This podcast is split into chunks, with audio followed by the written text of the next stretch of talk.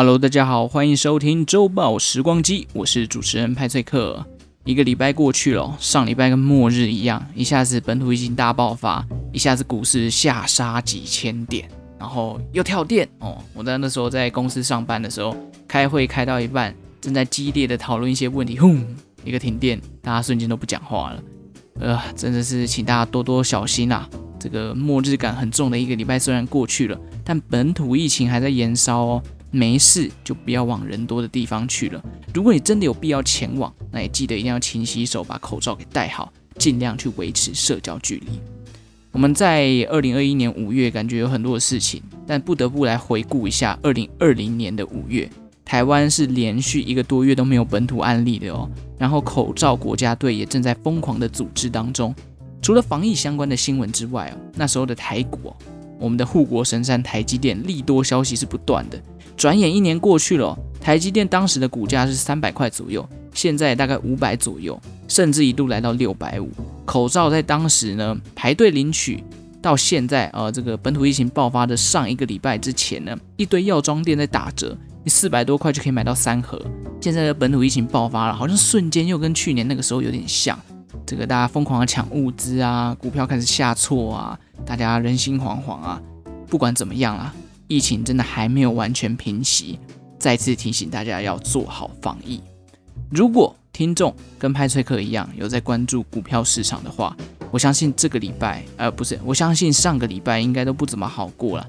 礼拜三盘中下杀一千四百点，然后过了好几天也是五六百点、五六百点再这样跌的。我所有有在讨论股票的群组哦，不是沉寂一片，就是在那边说完蛋了、完蛋了，要去睡公园了，还有没有纸箱这种的。但是其实几家欢乐几家愁啦，很多人可能是被套，但相对也有一群人想要入场很久了。总之，股票市场我觉得最重要的一件事情就是控制好自己的风险，不要失去理智就好了。因为有时候为了要追价，你可能就会一直投入资金，就一套你就觉得很痛苦。事实上，五月十七号这一天呢，为什么今天要聊到股票？就是因为在一七九二年，位于美国曼哈顿的华尔街。正是我们所谓纽约证券交易所的诞生日。今天派崔克就是要来跟大家分享这个一七九二年五月十七号的纽约证券交易所诞生日的历史起源。那在开始讲这个华尔街的故事之前呢，我们先来聊聊华尔街这个名称的由来。华尔街其实是一条位于美国纽约曼哈顿的街道，同时也是当地的金融重镇。在这么多年过去呢，华尔街其实已经从一条街道变成为美国股市的象征代名词了。那事实上，这条街道的起源，我们要一路回推到十七世纪的荷兰人移民。在一六五三年的时候呢，当时荷兰移民为了防堵美国的印第安人以及英国人的骚扰，他们找来了许多四公尺高的原木进行栅栏的修建跟搭建。这个行为呢，主要是由荷兰西印度公司的代表 Peter 带领的荷兰移民。他们去完成这个搭建的。那完成搭建之后呢，他开始在这个区域上面画上白线啊、格子等等，并且将这个区域命名为 Wall Street，强街，尤其是我们所熟知的华尔街。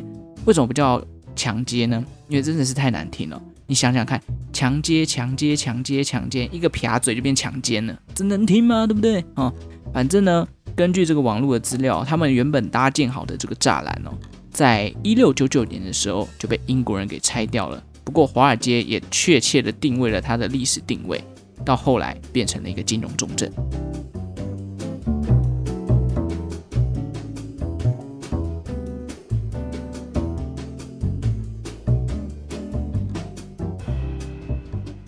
说到荷兰人，大家可能不知道。历史上第一个发行股票的公司，诶，就是荷兰的东印度公司哦。当时他们是从事这个航海事业的。他们怎么发行这个股票呢？这个概念是这样子的：他们会利用名人集资的方式来投资出航，快乐诶，出航哦，有没有？就是这艘船要出去了，他们可能在呃美洲啊、亚洲搜刮一些白银啊、茶叶啦、黄金等等。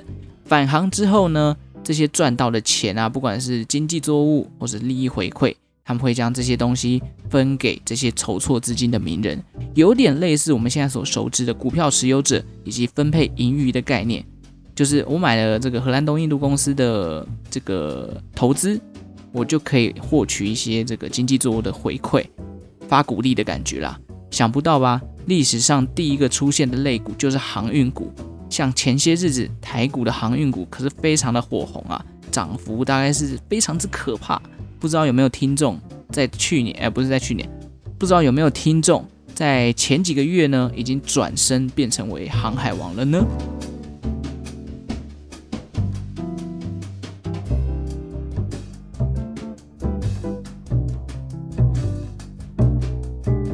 随着这个股票的概念哦，慢慢在欧洲地区盛行之后，很快这个投资的观念也蔓延到了美国地区，华尔街也成为了股票交易的热门场所。但早期因为没有规范，很多交易的过程里面都充满了骗局，或者是没有一个固定的空间。虽然这种赚钱的方式哦，感觉很轻松，但是随着投入的人越来越多，里头的谎言以及危机也逐渐增加。很快在十八世纪末，美国就发生了首次的金融危机。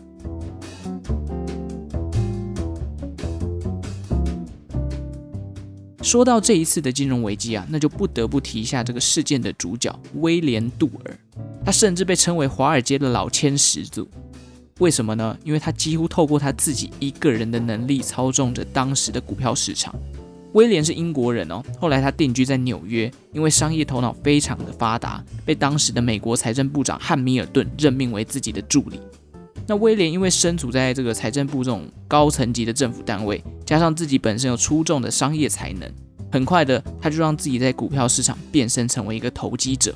他先利用哦这个政府部门的关系哦，认识到了很多有权有势的，不管是家族啊还是富商。接着呢，他再透过这种分享内线消息的方式，吸引有钱人来掏钱跟他一起投资股票。最有名的一个案例，就是当时威廉放出了美国第一银行要并购纽约银行的消息，于是找来的这个很多的有钱人要买进纽约银行的股票。但是威廉，我刚刚前面也就讲过，他毕竟是一个投机客嘛，加上他对自己这一条内线消息，诶，也不是百分之百的确定，他没有办法有掌握度达到百分之百，所以他为了避免自己赔光所有的财产，他先跟 A 方筹措资金来看多纽约银行，另一方面呢，又暗中跟其他的家族集资来看空纽约银行。看多跟看空，如果有在玩股票的就知道，如果今天觉得这张股票会上涨，他就是看多；如果觉得这张股票会下跌，我就是看空它。如此一来呢，看多跟看空两边都有做，威廉再怎样都不会赔到一屁股债。这种操作手法呢，就是我们现在非常熟悉的对冲。那随着看多纽约银行的声浪越来越大，很多的散户也开始跟风买进然后，就觉哇，这个纽约银行后续看涨这样，所以呢，威廉这时候也变成少年股神的角色了，几乎变成了呼风唤雨的人。但是威廉没有就此满足，他甚至找来更多的人集资买其他银行股，所以银行概念股一瞬间全部上涨。你就想象今天告诉你说，哦，玉山金明年会涨到一百块，然后有些人就觉得，哦，因为银行的这个后续看好，所以我开始买。玉山金以外的什么呃台新呐、啊，呃富邦啦，呃彰银啦等等，我就是开始买一堆跟银行有关的股票。那这时候股市就因为这个指数的一路上涨呢，这时候跟他集资的这个做空的这个家族我就坐不住了。哎，你跟我讲会看跌，那现在这个涨势是怎么回事？你害我一直赔钱。你跟我说会跌，现在是把我当盘子吗？所以呢，这个投资看空这一方的家族呢，决定发起反攻，毕竟他们也不是省油的灯，他们一样有大量的存款在银行里面。那因为在当时那个年代哦，金融体制还没有很健全，这些看空的家族呢，故意将自己在银行里面大量的存款提取出来，导致这个银行的信用紧缩哦，没有钱可以让大家提了。那银行为了维持运作呢，不得不提高它的利率来回收这些现金。但没有现金这个现象呢，也让原本炒作上去的银行股受到了严重的打击。加上呃散户的恐慌，一瞬间大跌，然后就引发了美国历史上第一次的金融危机。那随着威廉在对冲的比重上失衡，因为他后续看多的这个投入的金额比较多嘛，他这一次遭受了非常严重的打击，让他瞬间惨赔。然后呢，为了要凹单，他要去挪用政府的公款，结果一挪用，哎，就被人家查出来了。你挪用公款去投资你私人的东西，这时候这个事情就不要扛了。自此之后呢，所有的散户就再也不相信这个当年的少年股神了，而威廉也付出了代价，因为这个违反交易嘛，他就进入了监牢。可怜的是谁呢？绝对不是威廉啊！我觉得最可怜的就是那些跟单的散户哦，因为你钱没了，也不知道要找谁讨。那当时的股票交易是没有一个明确的规范体制的，几乎谁都可以当经理人，交易场所也不受限嘛，无法集中管理。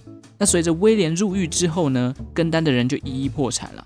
据说当时股票市值蒸发掉的钱，等同于当时纽约房地产的市值，要等于一个房地产的市值，那可是非常可观的哦。这波金融危机呢，也促使了金融交易市场瞬间萎缩，大家都不敢投钱了，就觉得哇，太可怕了。那过了一段时间之后呢，来到一七九二年的五月十七号，这时候华尔街集结了二十四位的证券经理人，在一棵梧桐树下签署了未来股票交易的基本协定。这个协定的名字叫做梧桐树协议。协议里面规范了哪些东西呢？包含第一个，股票只能跟有签署这个协议的经理人进行交易；第二个，每次交易完成要收取不低于零点二五 percent 的手续费。这两个其实在我们现实生活中就是很常见啊，你买股票就是要开证券户才能买嘛，然后你每次交易会跟你收一些股票的手续费，还有扣除所谓的交易税。这两项规范呢，变成了我们现在所熟知的证券市场的一个雏形。后来根据这个协议哦，美国政府又拟定了相关的交易管理条例，一直到一八六三年，纽约证券和交易管理处正式改名为纽约证券交易所。我们现在所熟知的哦，纽约证券交易所也就正式证明完成啦。金融业也有在了这个底气之后呢，开始避免政府的直接干预。虽然呢，我们都知道这个总体经济哦，跟政府的政策还是非常有连带效应的关系。只要联总会说个升息啊、降息，股票自然而然就会有一个大幅度的波动。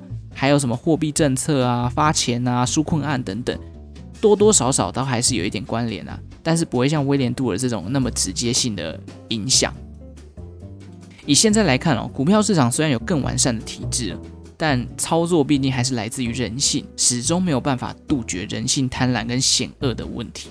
就好比前几个礼拜吧，如果你有在关心股票市场的相关新闻的话，相信应该不少人看到这个投顾坑杀散户的消息，就是投顾在电视节目上面讲哦哪几档比较好，然后引起这个散户的兴趣买进之后，他再从中套利。这种事情我想应该很多啦，只是有没有被爆出来而已。毕竟市场在一头热的时候，你真的很容易失去理智。好比之前的航运啊、钢铁，大家在大涨的时候，你很难控制住自己的理智，就是哦，这个钱这么好赚，我干嘛不投入？这样，这波本土疫情爆发之后，大盘杀了好几千点，某种程度也是帮这个过热的台股哦市场降温一下。不管你是喜欢操作短线的，还是做长线布局的。我个人是觉得，投资或投机最重要的还是要抓好自己的投资策略。你买进这档股票的原因是什么？你停利或停损的原因又是什么？这样子才不会死得不明不白哦。哎，讲那么多，好像派车克自己对股票很有了解。我必须说啦，讲的很简单啦，要做到真的很难啊。毕竟之前那个钢铁股啊、航运股那个涨幅，谁受得了啊？虽然我都没有买，但是那时候大家在涨的时候，我心里还是牙痒痒的，就讲说。为什么我没有那个没有那个尬词买进来啊？对不对？无论如何哦，我觉得股票市场有一句话讲得很好，就是股票没有专家，只有输家跟赢家。真正在股票市场获利，并且转换成为白花花的现金的人，才是股市的赢家。感谢大家今天的收听。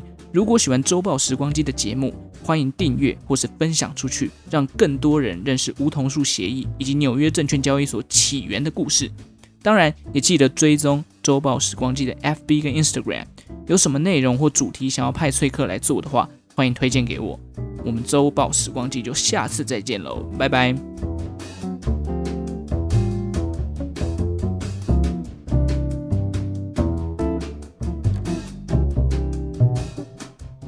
最后还是要提醒你，本土疫情还在延烧，记得做好防疫，戴好口罩，Put on your mask。